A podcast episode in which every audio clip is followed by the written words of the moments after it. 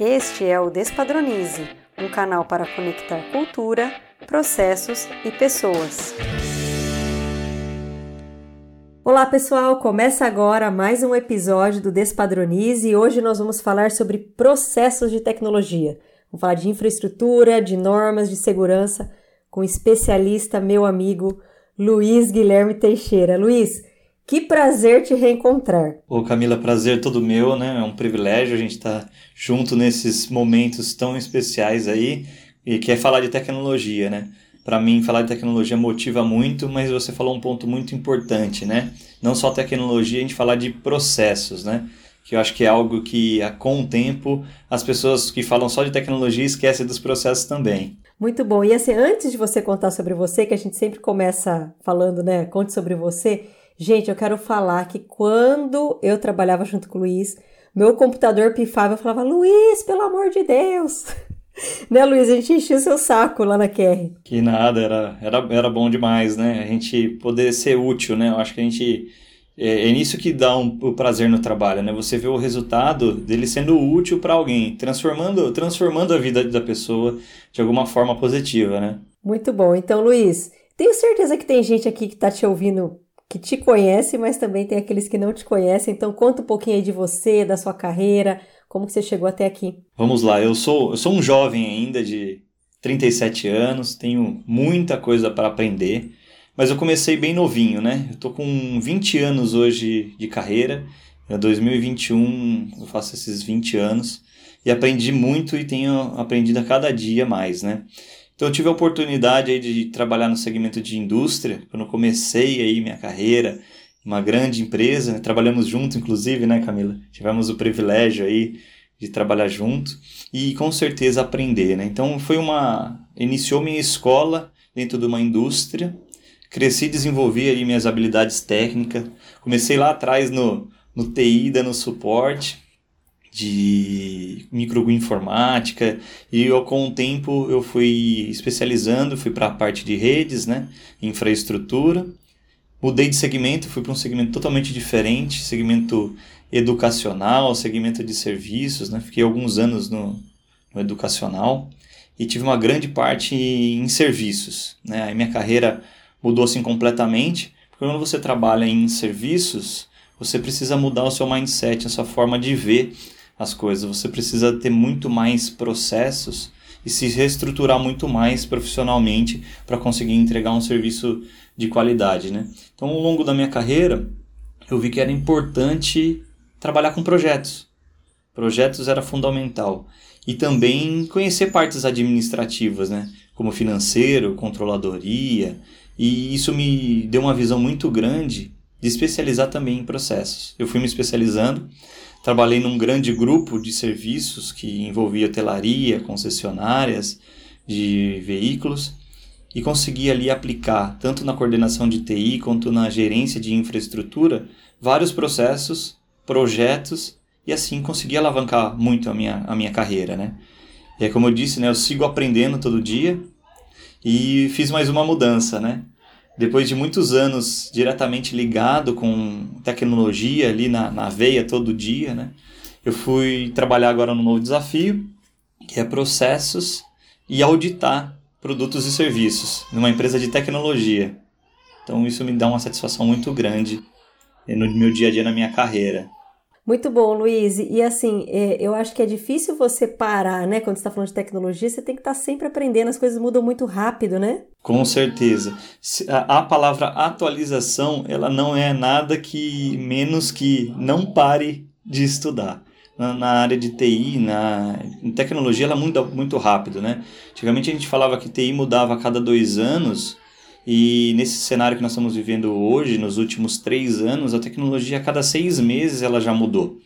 Então, se você não atualizar, não buscar o conhecimento e fazer aquilo virar uma rotina do seu dia a dia, com certeza vai ficar para trás e vai deixar a desejar seu lado profissional, não vai conseguir entregar o que de fato deveria ser entregue. E, e você sabe que esse pessoal de tecnologia, né, vocês aí de tecnologia, posso me considerar também de tecnologia agora, tem um pouco de aversão a processo, né? Quando você fala processo, ai, ah, mas ficar colocando processo. Então, eu queria que você abordasse um pouquinho então essa coisa, o que é né, processo de tecnologia, do que, que a gente está falando, e queria que você também fizesse uma comparação aí com transformação digital. Usa-se muito essa frase, né, ultimamente. Ai, transformação digital, mas às vezes isso aí já está há muitos anos aí, né? A gente está falando disso. Com certeza, né? E hoje meus, meus amigos de trabalho aí, profissionais de, de TI, né?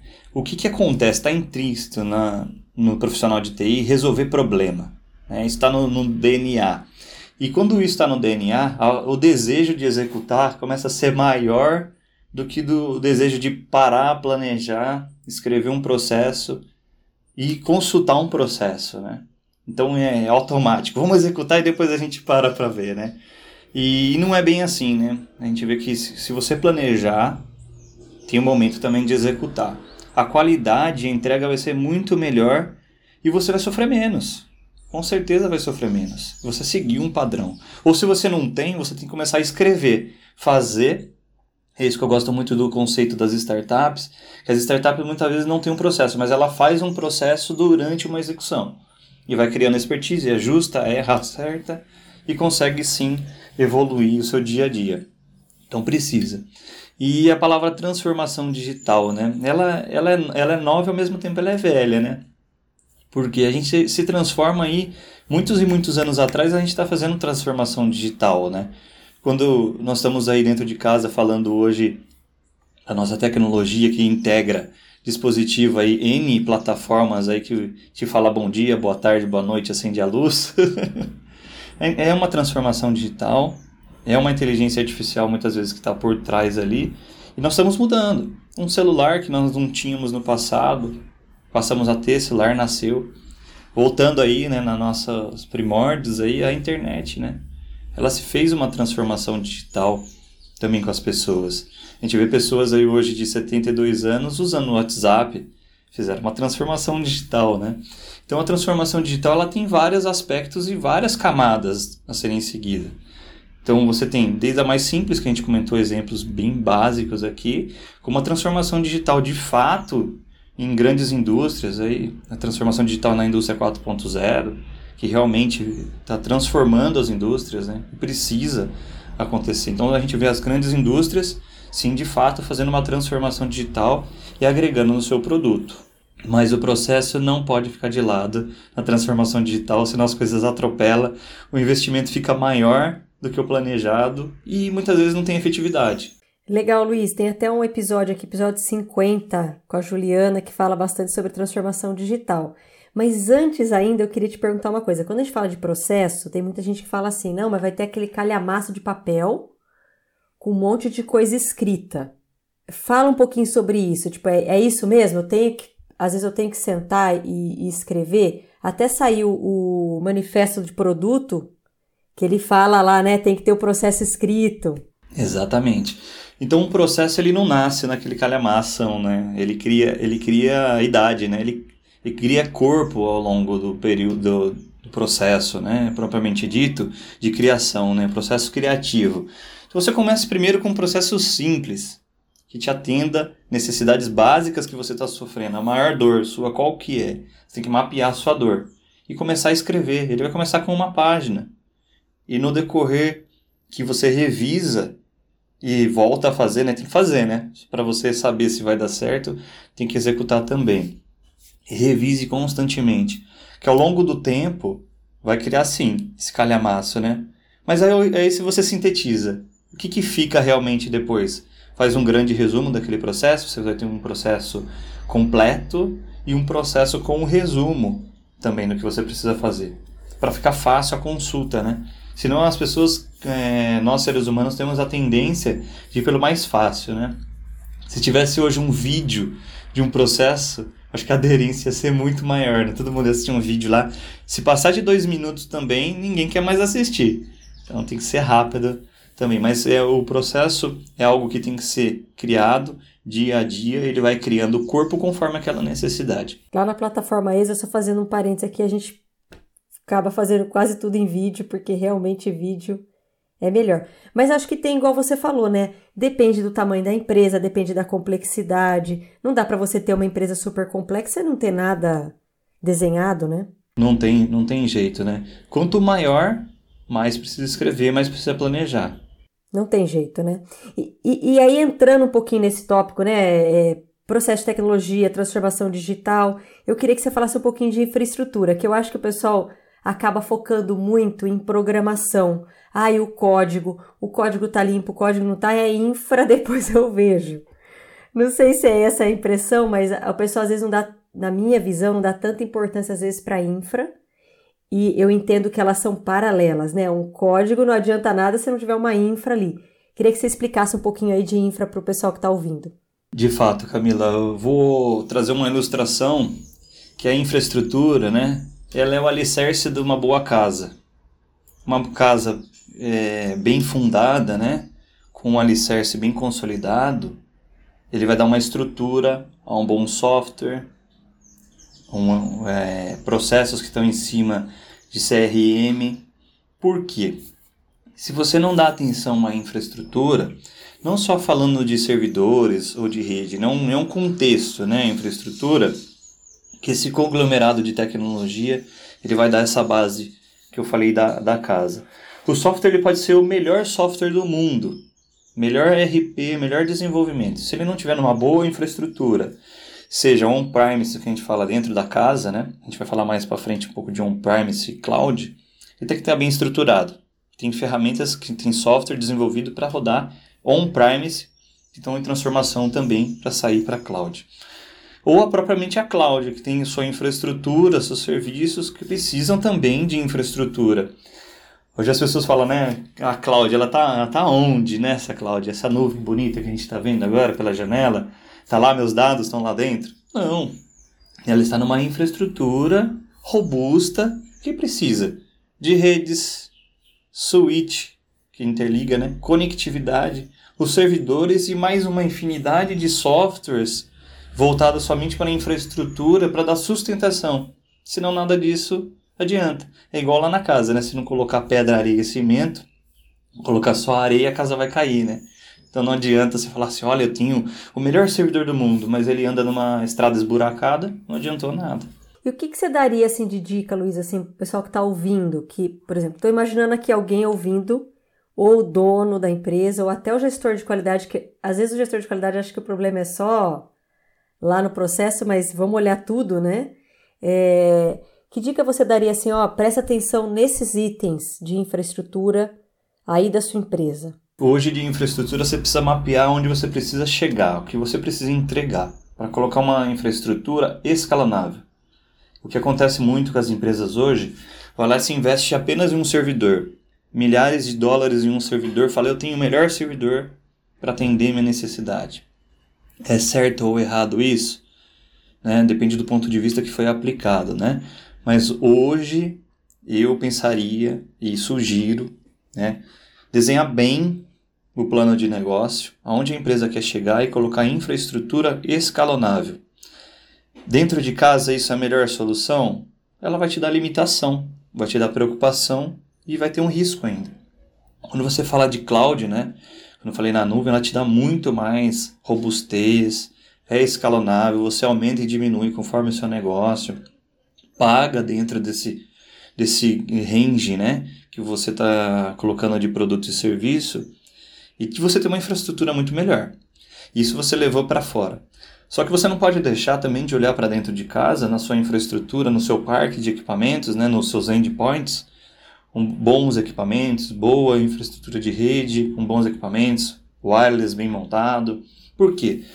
e links de internet, conectividade, né? Senão nada adianta você colocar na nuvem, você também não investe nos seus endpoints para acessar essa nuvem. Aí a gente brinca que vira uma, uma, uma meia nuvem, né? Assim, você tem a nuvem, mas não tem o meio, e aí cai, aí vira culpa da nuvem, né? Mas não é. É um conjunto. São é, correlacionados, conglomerados aí de serviços e produtos, de tecnologia também, para conseguir ter um bom resultado. Mas eu pensaria muito Mapeie o que você tem hoje, desenhe um bom plano de negócio onde quer crescer e traga tecnologias escalonáveis. Senão você vai ficar muito limitado à expansão. O investimento vai ficar muito grande. E é impressionante como tem essa questão, né? Ai, mas ali naquele ponto não pega. Então, assim, poxa, igual você falou, é meia nuvem, como é que é isso, né? É, é meia conectividade, é meio Wi-Fi, é meia rede. Ah, mas vamos comprar só ali naquela conexão principal do nosso link. Mas a gente só contrata um, não contrata dois, não. Não, precisa tão redundância, né? Eu já escutei muito aquela frase: quantas vezes caiu, quantas vezes a gente precisou. Não, é de fato, para quem faz o investimento, o diretor financeiro, CFO, ele está vendo o número lá, o link não é barato. Ele vê dois e fala: realmente precisa de dois? Precisa de dois. Não é por luxo, né? É o mínimo garantido. Se cair um, se tem o outro. Continuidade de negócio. Nós vamos falar também mais para frente é, durante o nosso bate-papo aqui. Então tem que pensar sim. Não é barato, mas tem que ser desenhado com muita estratégia. Muito bom. Já que você entrou aí no ponto de servidor local e nuvem, eu queria que você explicasse mais tecnicamente aí para o pessoal essa diferença tem muito essa coisa ainda, eu acho, de ah, mas a nuvem, a nuvem não é um ambiente seguro. Então, eu queria que você explicasse também um pouquinho essa questão de segurança aí dos dois pontos. Hoje tem muitas empresas que têm trauma da nuvem, né? Ou que foram para a nuvem e voltou para dentro de casa. As muitas das empresas que voltaram para dentro de casa foi um projeto que não foi tão bem estruturado a sua ida faltou olhar alguns pré-requisitos e levou para a nuvem e sofreu um problema. Hoje a nuvem evoluiu muito, né? As nuvens são bem seguras. Claro que risco, quando a gente fala de tecnologia, existe esse risco. Mas existem outras tecnologias para minimizar esse risco e aumentar a segurança. Tem empresas que não tem como mudar do on-premise, que ainda a arquitetura dela foi desenvolvida para rodar dentro de casa, tem uma performance específica.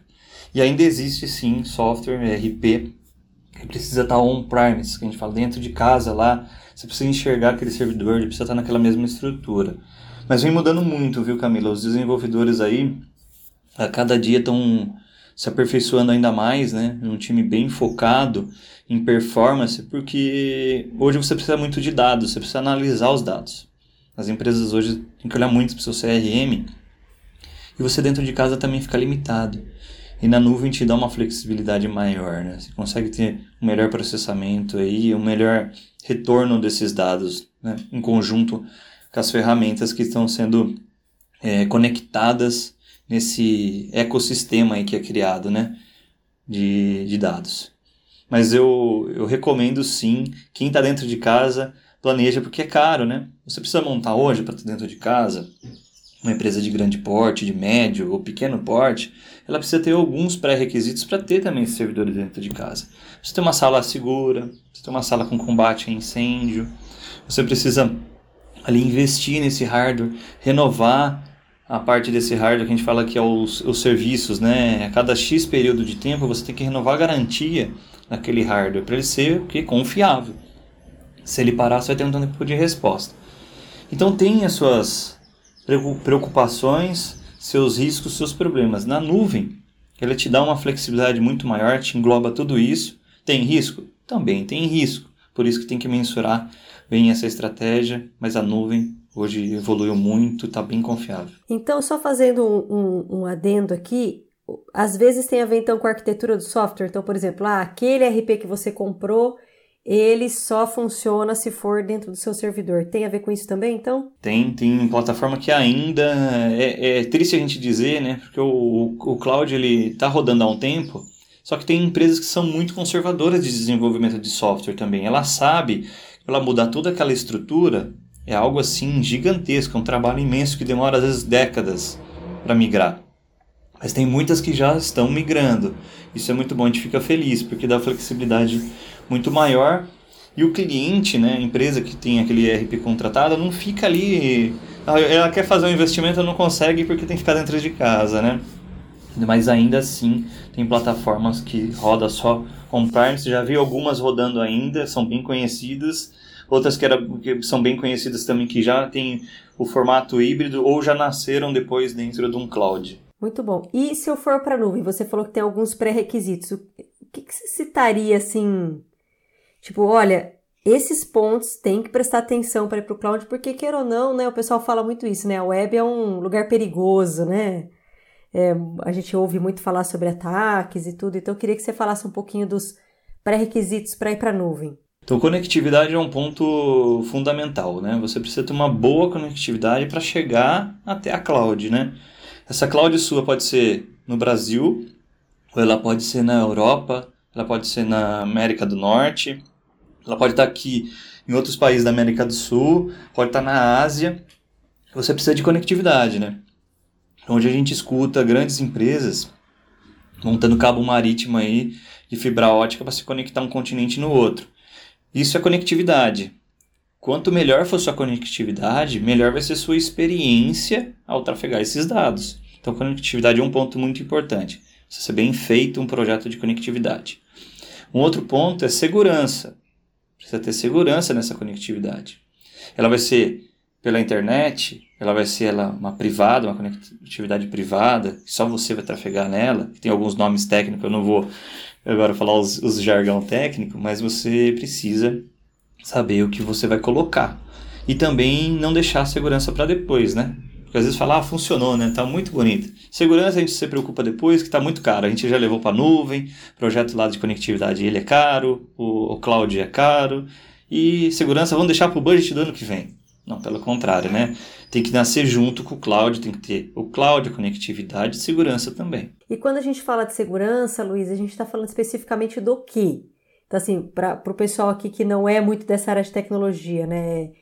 O que, que, o que, que você diria assim, olha, isso não pode faltar? A gente tem um, alguns pontos de segurança, né? Mas assim, de cara não pode faltar um firewall no seu, na sua estrutura, não pode. Tem que ter um firewall, um bom firewall, né? Hoje, a cada dia que passa, nós estamos vendo aí o, o trabalho do, dos hackers, né? Eles não dormem, né? O profissional de TI, ele dorme. Os hackers não, eles revezam turno de uma forma assim, completamente fora da curva, né? E você precisa ter um bom firewall, de, assim, premissa básica. Aí tem outras ferramentas complementares que fazem mapeamento de vulnerabilidade, bloqueiam vulnerabilidade, que vai te ajudar nesse contexto de segurança da informação. Tá, mas tem que ter um bom firewall lá, tem que ter o, é os big mesmo, né? Não, ó, quando você fala de um firewall que uma caixa custa um milhão de dólares aí por ano, né? um equipamento, ou seja, um appliance, ou ele de forma virtual, ele realmente custa, porque ele faz um bom trabalho. Se um equipamento desse precisa de cuidado, que os hackers estão todo dia ali quebrando as barreiras, você imagina se não tiver, né? Então, o Fire é o primeiro ponto, tem que ser colocado, tem que ser visto, e depois ferramentas complementares aí. Tem alguma dica que vem na sua cabeça assim dessas ferramentas, algum nome? Tem, tem alguns nomes aí, players de mercado, mas eu, eu sugiro aos é, nossos ouvintes aqui, nossos amigos, sempre procurarem lá no Gartner. Vai no Gartner de segurança, na informação, e ver quem que são os maiores players, mais seguro, menos problema. O Gartner é uma ferramenta assim que não tem erro para fazer uma análise de qualquer, de qualquer tecnologia, tá? De qualquer equipamento. Então tem grandes, grandes players. Eu vou, eu não vou citar nenhum deles agora porque eu vou, posso ser injusto com alguns deles. Eu já usei mesclas desses equipamentos em aplicações diferentes. Então tem também a questão da estratégia, né?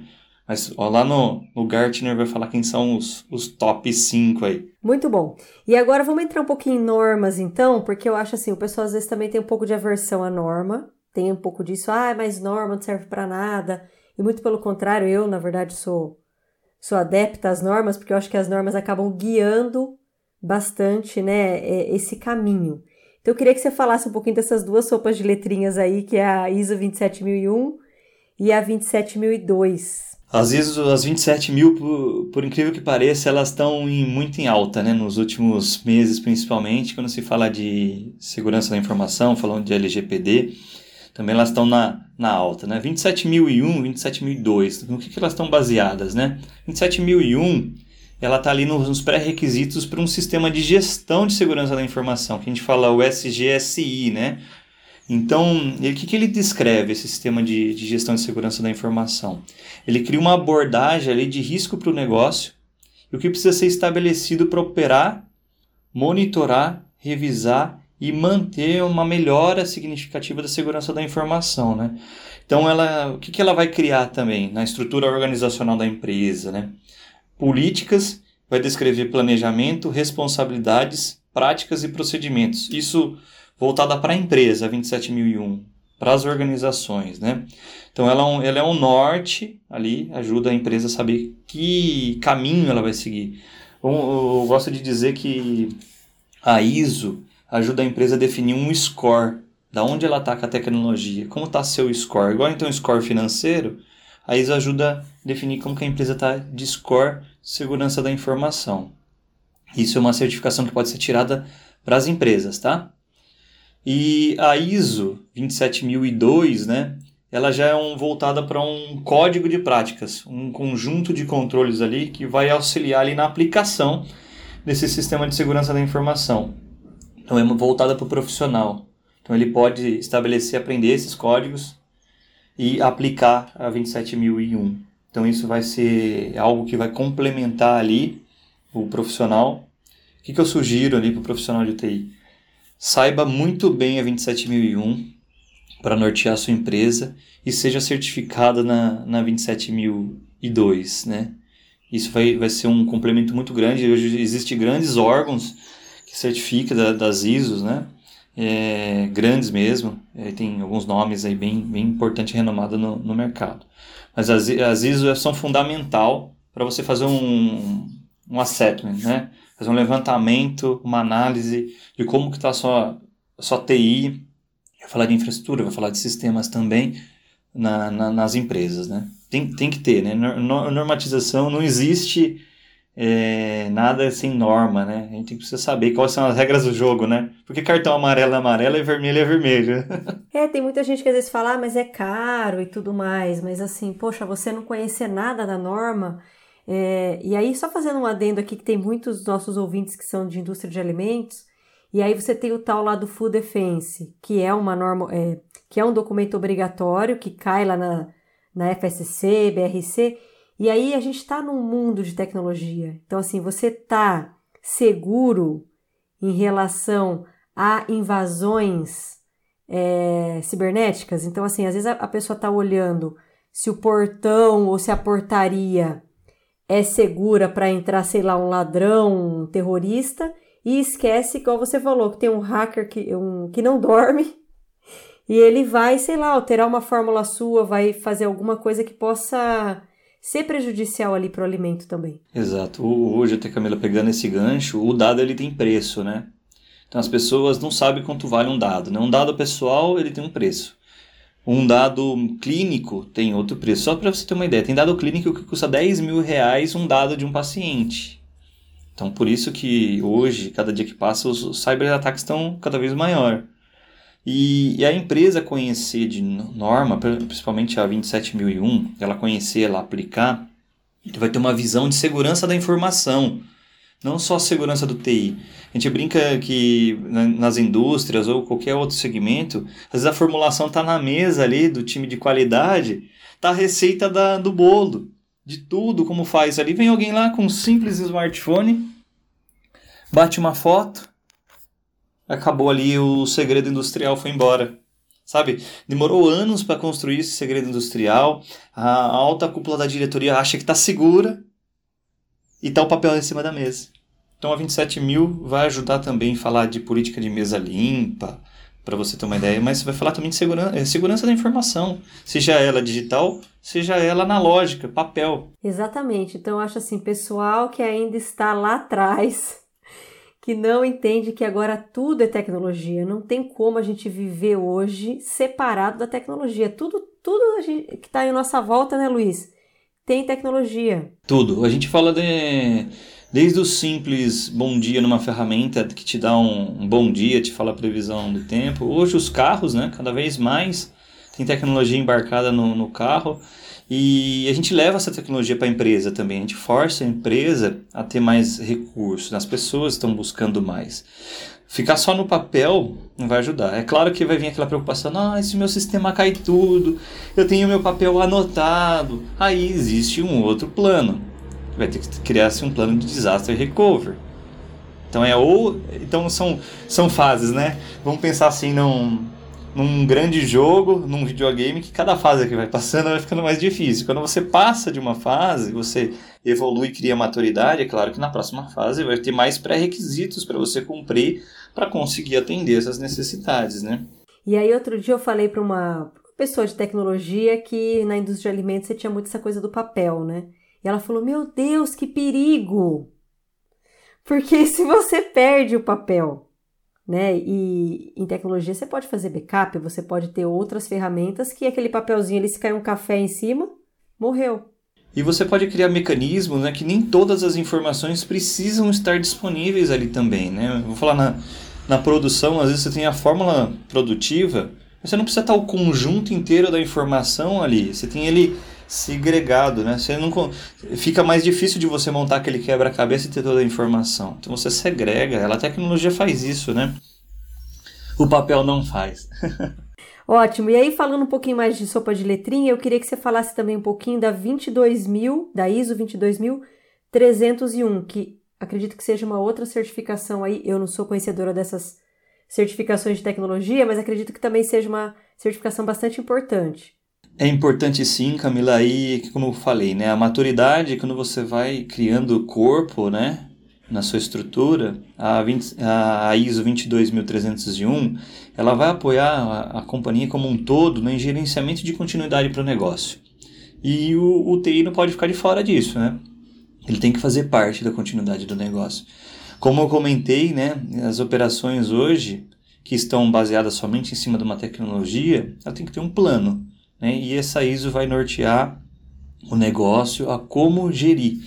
Essa certificação é importante e trazendo um pouquinho mais para o âmbito de tecnologia, quando você já está com, maturidade, você tem um ambiente produtivo, seja ela na cloud, ou seja ela on-premise, como eu comentei, você tem que ter um plano de contingência. Se cair tudo, minha estrutura, o que, que eu faço? Primeiro você tem que saber o que você faz.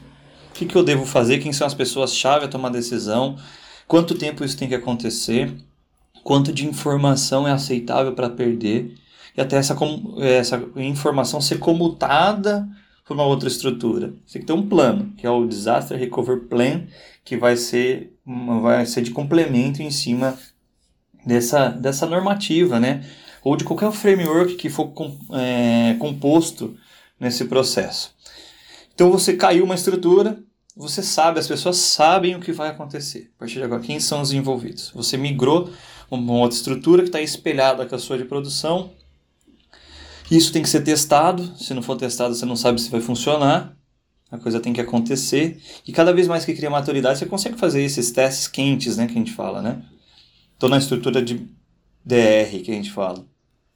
Ah, tá tudo ok, voltou. Estou pronto para voltar minha operação no modo normal também existe um plano de failback. Você precisa saber como você volta essa infraestrutura, essa, esses recursos. E isso é fundamental. E falo para você que tem, infelizmente, muitas empresas que não testam seu plano. Ele tem o plano escrito bonito, tá lá, lá no quadro lá. Ó, oh, a gente é top 10 aqui no plano de disaster recovery. Só que não testa, não tem certeza se ele funciona mas também tem grandes empresas que funcionam e funciona lindo de ver. Eu já, eu já participei de projetos que é lindo de ver e já vi projetos dando errado, né? A gente só quer ver os lindos, né? Porque dependendo do segmento da empresa, uma parada significa milhares de dólares aí, né? Então tem que ser. Você tem que usar o conhecimento que a ISO te fala, te dá estrutura e condições para isso, a gente não consegue fugir do processo, você viu, né, Camila? Você não escreveu processo, não tem jeito. Tudo volta para processo. E, e, eu acho que uma coisa importante, trazendo um pouco para os ouvintes de alimentos também. A gente tem vários ouvintes, tá, Luiz? De várias empresas, mas trazendo para o ouvinte de alimentos a questão lá do, da rastreabilidade. Então, ah, a pessoa morreu, vou ter que entender quais foram os lotes que foram utilizados. E aí perdeu tudo. Perdeu tudo, não cuidou dos dados, não tem backup de nada. E aí a gente volta para a tecnologia, né? De restore, que hoje, o que acontece? Às vezes as pessoas falam, né? Ah, eu tenho meu backup, meu backup tá muito bom, eu faço ele assim três vezes, quatro vezes por dia, faço a cada meia hora, 30 minutos, é, a cada cinco minutos, né? Eu tenho. Mas de fato, é testado se tem esse dado, ele volta, ele existe mesmo, ele está só escrevendo um log lá e ninguém olha para ele, só fala que está sendo feito, né? É um problema também, um ponto de atenção. E, e Luiz, deixa umas dicas para quem ouviu aqui a sua, sua fala e falou: Meu Deus, eu preciso de uma certificação. Que dicas que você daria aí para a pessoa que quer, para a empresa que quer buscar a certificação? Bom, primeiro, antes de começar a se certificar, né, precisa entender primeiro o que você tem. Você precisa saber como que está a sua casa. Até mesmo se ela estiver ruim, você precisa saber onde estão tá seus pontos de vulnerabilidade e entender quais elas são, para você conseguir partir para uma certificação, né, que é a maturidade. Foque nos problemas críticos e emergencial. Tem os fáceis a serem feitos? Também faça, ataque ele, mas coloca no que te dá maior problema, que te maior vulnerabilidade, maior risco. Né? Fazer o fácil ele é gostoso, ele vai dar resultado mais rápido. Você tem que concentrar suas energias no que está mais ali causando problema, maior risco. Às vezes começa pelo fácil e a brecha está lá. E a brecha está lá, dia a dia. Aí eu falo, nossa, a gente implementou aqui um ano de projeto, fizemos tanta coisa. Aí vem, vamos trazer uma consultoria de fora para falar para a gente como que tá. Aí você vai lá, faz um advisor e acha um milhão de problema, coloca um monte de risco. Aí a empresa fala: Poxa, mas o meu TI aqui não é eficaz? Pô, o meu TI não está fazendo nada. E não é isso, né? É, tem que ser muito desenhado as prioridades. Pode acontecer sim de caso de negligência? Pode ter caso de negligência. Mas tem que ser bem mapeado.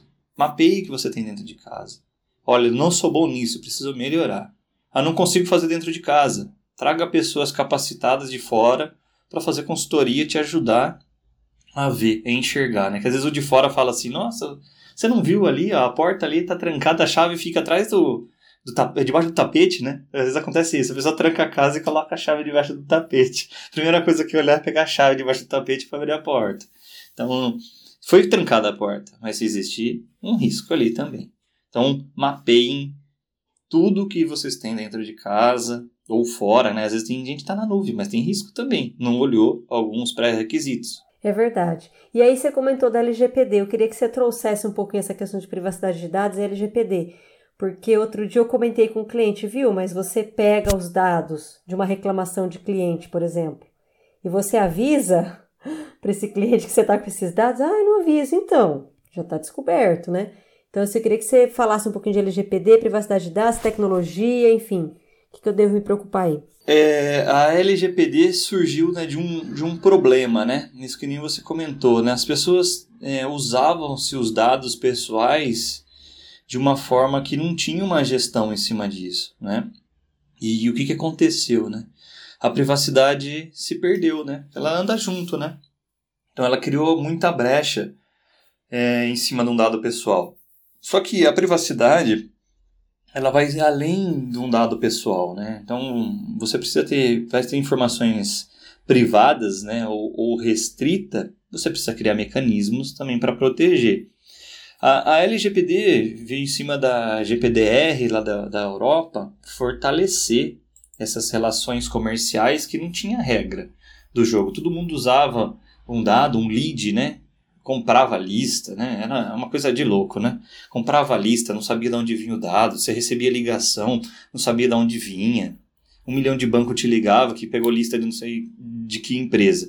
Agora as coisas têm que ser claras, né? Na, na, na LGPD. Para que, que os seus dados são utilizados? Tá lá. Muitos sites já aderiram aos termos, estão seguindo bem feito esse processo aí da privacidade de dados para que os dados são, são aplicados. E as relações das empresas, elas têm que se fortalecer cada vez mais, fornecedor-cliente, né? Também, né? Fornecedor-fornecedor, né? Hoje mudou muita cláusula contratual de como que esse dado está sendo tratado, como está sendo armazenado. E para nós, como pessoa física, consumidores, isso também deu uma garantia muito grande. Porque não que o dado não possa estar exposto de algum lugar ou ter, ou ter vazado, né? Isso é, vai ser o gerenciamento. Mas isso vai fortalecer muito as empresas. As empresas precisam falar da Lei Geral de Proteção de Dados e de privacidade. A informação ela tem que ser, ter, ter privacidade, as pessoas não podem ser mais expostas, né, igual eram antes. Você imagina uma pessoa que tem um tratamento é, específico de saúde aí, um dado sendo exposto, que, que constrangimento, né? E uma empresa vazando esse dado, qual é a responsabilidade, né, dessa, dessa empresa? Então isso cria reputação. Quando você fala de reputação, quem segue aumenta a reputação, vou comprar de quem segue, né? não do, de outra empresa, independente de tamanho, que não está seguindo. Né? E, e a lei ela começou a se ajustar nos últimos anos. Com, infelizmente, a pandemia, ela causou um, um revés no tempo de ação e reação da, da LGPD. Mas ela está criando corpo, sim. O governo, com a sua autoridade, está criando cada dia mais corpo. Já teve casos, sim, de multa em grandes empresas, depende do, do, do seu faturamento também. Teve empresas de, que tomou multa de 10 mil, de 15 mil, de 100 mil reais. Mas a coisa está acontecendo. Está criando, está criando corpo. Então a dica é: não deixam de investir em privacidade e em lei geral de proteção de dados. É claro que às vezes a empresa fala, ah, agora eu vou ter que investir mais trocentos mil reais nessa tal de LGPD, vai ficar encostada, ninguém vai olhar nada, só uma burocracia. Vou deixar isso aqui na minha lista de prioridade lá embaixo. Tire esse mindset, esquece. Tem que investir sim em segurança de informação, em política de privacidade e na Lei Geral de Proteção de Dados. Cada dia mais, isso vai, vai conviver. É o, é, o, é o pãozinho na padaria que tem que sair todo dia. É o básico pãozinho, café tem que ter. E vai chegar um momento que a autoridade nacional vai pegar mais pesado com isso. Ela quer criar, ganhar o que? Corpo dessa agência. Falar, ó, nós estamos aqui com uma vigilância sanitária que tem corpo, vai criar também. E eu acho que o ponto não é só multar, falar, ah, multou, pegou o dinheiro. Não, as pessoas têm que se conscientizar. Tem que se conscientizar que está tratando o bem maior da outra pessoa, uma identidade, um dado, né? Ele não pode ser simplesmente, ah, é o nome, a pessoa faz o que quer e fica por isso mesmo, né? É verdade. Quem quiser saber mais sobre LGPD, no episódio 35, Diego Saciloto trouxe bastante coisa de LGPD e tem um Despadronize e Responde número 4 também. Mas eu queria que você falasse um pouquinho, Luiz, sobre essa questão de Big Data, porque né, tem lá inteligência artificial, precisa de um monte de dados e, e aí, né? Porque os dados pessoais são importantes, né, para eu alimentar essa inteligência artificial. Como é que fica isso? São sim, né? A gente falou muito de, de seguir um contexto, um padrão, um processo, uma legislação, né? Quando você segue isso de forma clara, objetiva, todos passo a passo a passo, bem feito, você consegue sim, claro. Hoje você precisa de ter um, um Big Data um Analytics bem feito para você conseguir cruzar sua estratégia de negócio. Então, e cada vez mais isso vai ser importante. A gente foi muito em analistas de dados, cientistas de dados. Hoje, sem dado, quem não tem dado, até eu escutei uma, vi uma frase semana passada, né, que a pessoa sem dado, ela não tem como tomar nenhuma decisão. Se não é só achismo. Né? Então é uma suposição. Se você não tem um dado na mão, ah, eu suponho que nós vamos vender mais no, no, terceiro trimestre porque a gente vende sorvete, agora vai entrar o verão. Claro, você vai vender mais. Você consegue saber por região, por público, por categoria de, de, de revenda, mercado de grande, de pequeno porte, então uma sorveteria pequena, por exemplo. Né? Então, dando uns dados aqui, informações hipotéticas, mas você precisa do dado para tomar qualquer decisão de negócio. E isso hoje tem que estar na palma da mão, rápida, no, nosso smartphone aqui. E, e o, o, board da empresa não pode ficar vendido ali, né? Sem informação e trabalhando no, no achismo. Então, hoje, o IoT vai trabalhar muito em cima, né? De, de dados ali, do comportamento, né? Das pessoas, né? Não que ele, ele é super inteligente, que ele aprende sozinho. Ele, ele, é, ele tá ali programado e desenvolvido para aprender com as nossas ações. Ele tá, trabalha com, com o dado, né? E hoje, é, nós estamos falando que tudo vai estar conectado, né? Por IoT, vai precisar de dado, você vai estar no dispositivo. Em breve a gente vai ver muitos é, eletrodomésticos ainda mais crescendo com IoT e os dados estão ali atrás, né? Ele vai, começar, ele vai saber o horário que você toma café, o horário que você gosta de almoçar, que tipo de comida que você gosta, o tempo, temperatura, é, controla o ar-condicionado. Então você aciona quando está saindo do trabalho, você chega em casa, tá, tá a temperatura está ideal para você. E você precisa de dado conectado com recurso tecnológico. Né? Então tem, precisamos tratar dos dados de forma consciente a nosso favor. Com certeza, ó, o pessoal que está ouvindo, ter aquele medidor da atividade de água, aquele pHmetro, daqui a pouco tá tudo né, conectado, não tem mais essa história ali do ah, mediu a nota no papelzinho, tá tudo lá dentro, né? Muito bom. E aí, você já falou um pouco, mas eu queria entrar na parte de cibersegurança, porque a gente tem ouvido muito falar, né, sobre essa questão dos ataques. É... Queria que você falasse um pouquinho assim, é... desse uma palavra amiga, né? Porque o pessoal acho que eu acho que fica muito essa controvérsia de tipo, eu quero muito a tecnologia, mas ao mesmo tempo, nossa, gente, tá tudo tão perigoso, parece que eu vou ser atacada a qualquer momento. Então, o que, que você diria aí em relação à cibersegurança? Vamos colocar cibersegurança novamente, fazer uma, uma ilustração. Né? A gente está falando de muito de carro elétrico hoje, né? Carro elétrico, autonomia do carro elétrico, os fabricantes se aperfeiçoando cada vez mais, coloca som para avisar o pedestre, porque o carro é silencioso, o pneu tem para não fazer ruído, que atrapalha. A cibersegurança, no, no, nesse contexto, é como se fosse o carregador do, do carro elétrico. O carro elétrico tem que ter um carregador para algum lugar você conseguir automaticamente carregar ele e, e, andar por mais quilômetros possíveis numa tomada simples, né? Não adianta você ficar inventando também a, a, a roda. A cibersegurança ela faz parte da tecnologia. Né?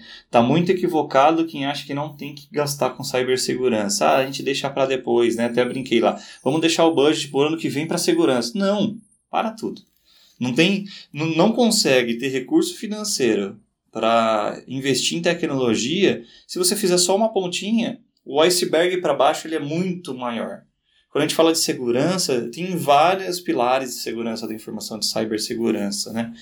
E as pessoas começam a dar valor a partir da hora que ela sofre, né? A gente pegou, tem um conhecido meu que trabalha num, num grupo muito grande, já sofreram ataque e sabe a dor que isso causa para uma TI na hora da, da ação, mas para o negócio, né? O negócio ele fica completamente perdido, vulnerável, e olha só você falar assim, tem que falar, ó, nós sofremos um ataque, estamos tantas horas fora, né? Você perde reputação e você tem que investir em segurança, não, não, não tem jeito. É, a segurança hoje vai ser a água que a gente precisa alimentar o nosso corpo para manter ele, ele vivo. É a água. Sem água a gente não vive, tecnologia sem segurança não vai viver. Né? Muito errado quem achar que vai, que vai ficar sem segurança e vai conseguir sobreviver normalmente. Né? Invistam em segurança. Tragam empresas confiáveis que já fizeram grandes projetos de segurança. Não escute simplesmente alguém falar: olha, coloque esse equipamentinho aqui, que você está tranquilo aqui, gastou 100 reais aqui. Tá tranquilo, essas licenças de software, tá tudo tranquilo. Não. Sim, invista com pessoas sérias, com empresas sérias, que falam de segurança da informação em todas as camadas. Porque falar de segurança tem camadas, né? Como eu falei, tem os pilares e tem essas camadas nas aplicações que você quer pôr segurança. Eu quero pôr segurança de rede, eu quero pôr segurança no meu firewall, eu quero mapear meu ambiente. Então tem vários. Tem a cloud com cloud blindada. Então tem vários cenários aí que precisa ser estudado, mas traga pessoas, empresas sérias também para fazer um mapeamento, ver a vulnerabilidade. É a mesma coisa, segurança você tem que atacar no seu maior ponto de vulnerabilidade e vir bloqueando e fechando as portas, né? Então a gente pode chamar assim, você precisa de um projeto de clareza para ver seu gap e vim fechando as portas. E aí tem muito essa coisa também, né, Luiz, de ah, ok, você tem uma mega estrutura de segurança, mas as pessoas não foram orientadas. Outro dia chegou no meu e-mail, eu fiquei passada. Era assim, ó, ah, aqui, segue o currículo que você me pediu. Eu achei estranho que você me pediu foto.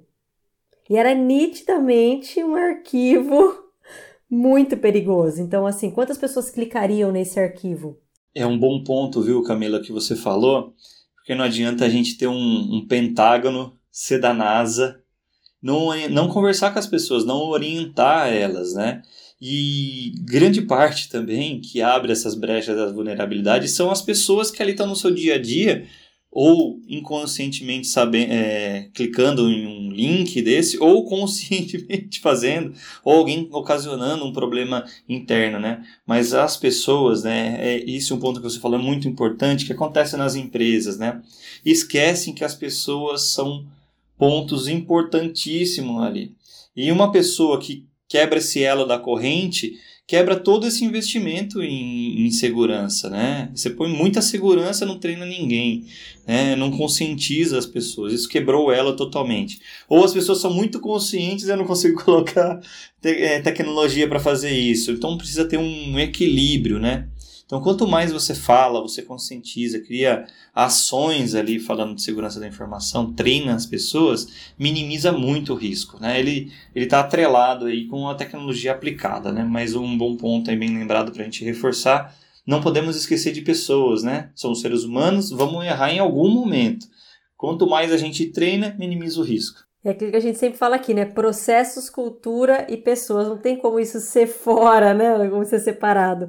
E, e Luiz, como que você enxerga então aí os principais desafios aí em termos de tecnologia para as empresas nos próximos anos? Hoje a gente está passando por duas, duas questões aí muito fortes, né? A gente tá, falou lá da inteligência artificial, das aplicações dos, dos analytics, dos dados, né? Falando do IoT, internet das coisas, as aplicações em cloud que tem cada vez mais crescendo. Mas um ponto muito importante é que a pandemia fez a, a forma do trabalho mudar. Então mudou a sua forma de produtividade hoje, né? Tem gente que trabalhava das 8 às 18 e ela não produzia 30%. Aí ela trabalha de noite, que é o melhor modo que ela rende, ela rende 70%, né? Então, teve empresas que teve que quebrar essa cultura, né?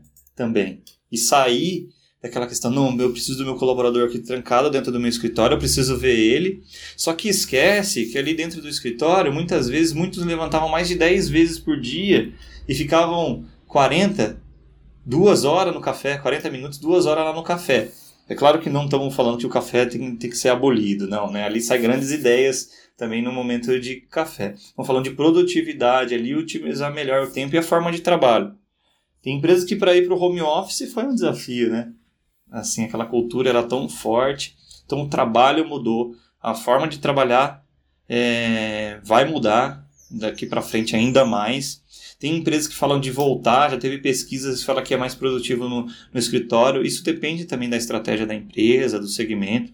Se eu falar atendimento ao cliente ficar remoto, não vai funcionar. Você precisa estar cara a cara ali. Mas tem tarefas que são mecânicas, que com tecnologia o home office vai suprir muito bem e você consegue medir aquela, aquela produtividade. Então tem um desafio muito grande aí, a pegar a tecnologia com esse modelo novo de trabalho e conseguir dar recurso, né? Porque nada adianta aí você não, não dar recurso para as pessoas trabalharem, que você cria uma, uma limitação muito grande e o, seu, o problema volta contra você, né?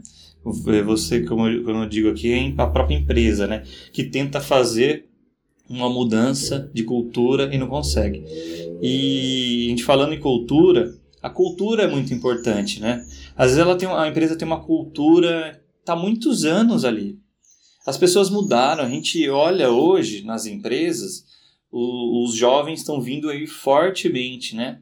Tem muitas ideias ali que são desenvolvidas, né? Muita ansiedade também ali para se desenvolver esse trabalho, mas precisa cadenciar essas, essas faixas etárias também né? dentro da, da, da cultura. Hoje eu posso dizer que eu trabalho num ecossistema de uma empresa moderna, né, que fala. O primeiro ponto da cultura é, é falar de gente, né? É uma empresa de tecnologia que fala de gente. Como eu posso deixar seu dia mais feliz, né? Como que as pessoas podem ficar mais felizes? Cada um vai ter um ponto de felicidade, né? Alguns falam que felicidade é você trabalhar de home office, não tem deslocamento, a pessoa está feliz, produz mais. Mas quando você cria uma cultura tratando das pessoas, com certeza ali o resultado é, é fora da curva. É fora da curva. Eu já vi alguns números numa pesquisa recente que foi feita e as pessoas mais felizes vão produzir muito mais e não necessariamente precisa estar naquele âmbito de trabalho ali também. Então é um é, é humanizar é humanizar pessoas aí, né? empoderar elas também. Muito bom, cada vez mais, né? Porque pessoas não são robôs, né? Apesar de estamos falando de tecnologia. Muito bom, Luiz. Olha, papo tá ótimo, mas reta final. Você vê que eu imagino que quem tá ouvindo a gente já tá assim meio desesperado tentando. Meu Deus, quanta coisa, mas é isso. Eu acho que a gente também precisa mudar né, o nosso mindset, porque é, a gente precisa olhar para a tecnologia. Não é porque a gente não é programador que a gente não precisa olhar para a tecnologia. Acho que é essa quebra, né? E, eu queria que você deixasse então as dicas finais aí para os nossos ouvintes. O que, que você deixaria aí de dicas de ouro aí em processo de tecnologia? Dica de ouro, gente. Vão buscar como que estão seus concorrentes em questão de tecnologia, né? Não para copiar eles, tem que entender o que está sendo aplicado de, de tecnologia, olhar para dentro da empresa para ver se faz sentido aquela tecnologia, né? Às vezes coloca uma tecnologia que não, não precisa, está desperdiçando uma outra que seria mais, mais vantajosa.